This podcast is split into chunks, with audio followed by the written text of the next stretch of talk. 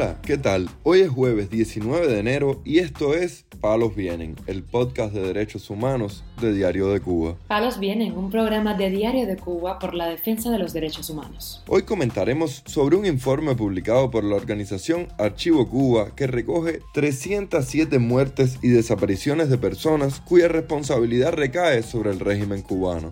También hablaremos sobre el caso del joven Lester Fernández, hermano del prisionero político Luis Robles, quien lleva un mes encarcelado debido a un supuesto intento de salida ilegal del territorio nacional. Por último, profundizaremos en varias denuncias realizadas por presos políticos cubanos y sus familiares relacionadas con la falta de alimentación y abrigos en las cárceles cubanas durante este invierno. Lo más relevante del día relacionado con los derechos humanos en Palos Vientos. Durante 2022 ocurrieron 307 muertes y desapariciones de cubanos cuya responsabilidad recae sobre el régimen, según un informe publicado esta semana por Archivo Cuba. De acuerdo con la organización, de las muertes o desapariciones documentadas en 2022, 12 fueron ejecuciones extrajudiciales, incluidos 8 masacrados por intentar huir de Cuba por mar, otros 72 fallecieron huyendo de Cuba buscando asilo, dos murieron en huelga de hambre, en protestas en prisiones y tres por condiciones médicas o negación de atención médica en prisión. Además, ocurrieron cinco suicidios, uno de un preso, tres jóvenes en el servicio militar obligatorio y un veterano. Según Archivo Cuba, otras 17 personas perdieron la vida en la isla por negligencia grave o criminal. La organización, dedicada a promover los derechos humanos con investigaciones e información, también explicó que hay informes creíbles de al menos 191 muertes más en intentos de salida de Cuba o buscando asilo en terceros países, y aún más casos en los que se desconoce el número de víctimas. El informe anual de Archivo Cuba enumera las víctimas cuyos nombres se desconocen con las respectivas fechas. La suma de casos documentados y reportados eleva el número total de víctimas en 2022 a por lo menos 307. En tanto, Gindra Lizasti Jardines, madre del preso político cubano Luis Robles, denunció que su hijo menor, Lester Fernández, lleva un mes encarcelado en la prisión habanera de Valle Grande sin solución a la vista para su caso debido a un supuesto intento de salida ilegal del territorio nacional.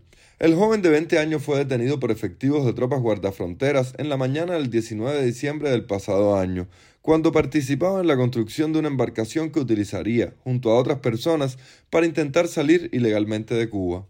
Con Lester detuvieron alrededor de siete personas. A estas las liberaron y las multaron con tres mil pesos. Sin embargo, la de él fue de siete mil y además los mantienen detenidos en Valle Grande.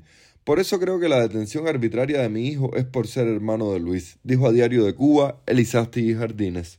De acuerdo con la madre de Luis Robles, sentenciado a cinco años bajo cargos de propaganda enemiga y desobediencia, tras ser detenido, Lester Fernández fue trasladado a la estación policial de Cojimar. Allí fue entrevistado por el capitán Roberto, de la Seguridad del Estado, quien le preguntó si tenía algún vínculo familiar con Robles.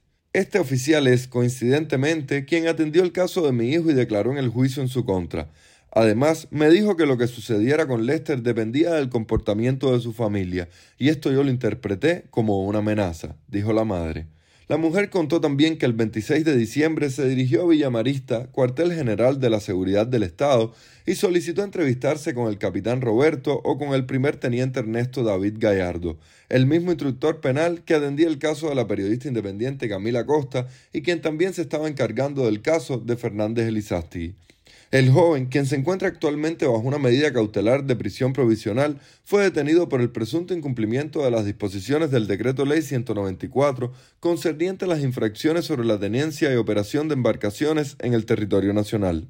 Recientemente, su madre presentó a la Sala de lo Penal del Tribunal Provincial Popular de La Habana un recurso de habeas corpus a favor de Lester. Sin embargo, el organismo denegó esa solicitud. Por otra parte, el preso político y de conciencia Ezequiel Morales Carmenate ha sido trasladado en varias ocasiones de prisión dentro de la provincia de Las Tunas.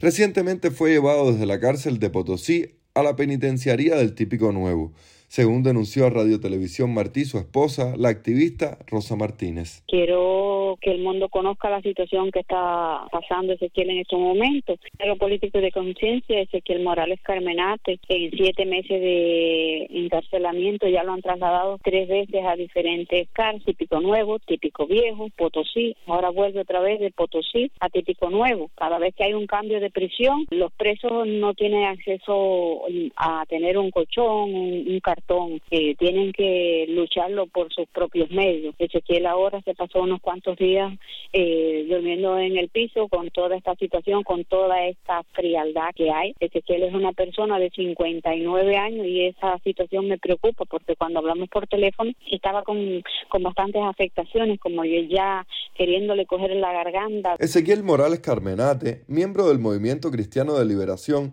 fue condenado a dos años y seis meses de privación de libertad por publicaciones que hizo en Facebook ridiculizando al presidente designado de Cuba, Miguel Díaz Canel, y a otros miembros de la cúpula gobernante. El opositor fue condenado bajo cargos de desacato continuado en un juicio celebrado en agosto de 2022 en el Tribunal Municipal de Puerto Padre, en Las Tunas. Los cubanos encarcelados por manifestarse el 11 de julio de 2021 permanecen en las cárceles bajo difíciles condiciones que se han exacerbado todavía más en estos meses de invierno, según denunciaron a Radio Televisión Martí varios de sus familiares.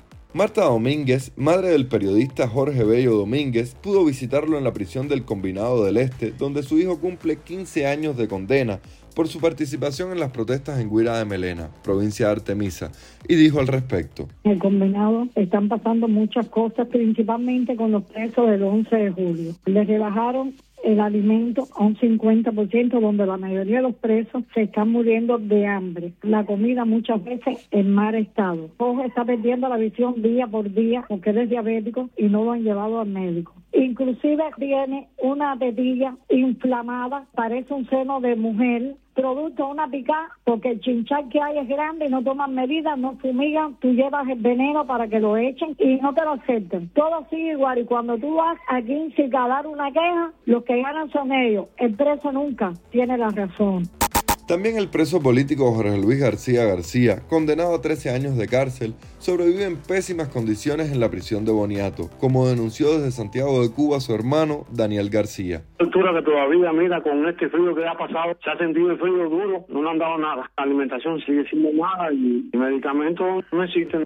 El pasado viernes el Tribunal Provincial de Camagüey dejó sin efecto la apelación realizada en favor de Ángel Jesús Vélez Marcano, condenado a seis años de prisión por los presuntos delitos de atentado y desórdenes públicos, ante lo que reclamó su madre, Ailex Marcano, en declaraciones al medio estadounidense. Me dio la respuesta de que fue desestimado. Sin darme argumentos, solo recibí esta respuesta y punto. Queda demostrado que todo es un totalitarismo en este país. No tenemos derechos, no existe división de poderes. El total veredicto lo da la seguridad del Estado.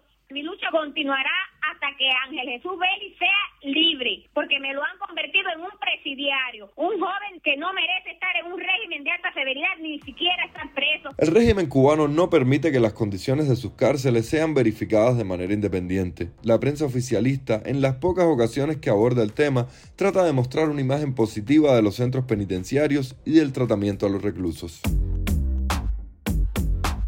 Palos Vienen, un podcast de derechos humanos de Diario de Cuba con la producción y conducción de Mario Luis Reyes. Muchas gracias por acompañarnos este jueves en Palos Vienen, el podcast de derechos humanos de Diario de Cuba.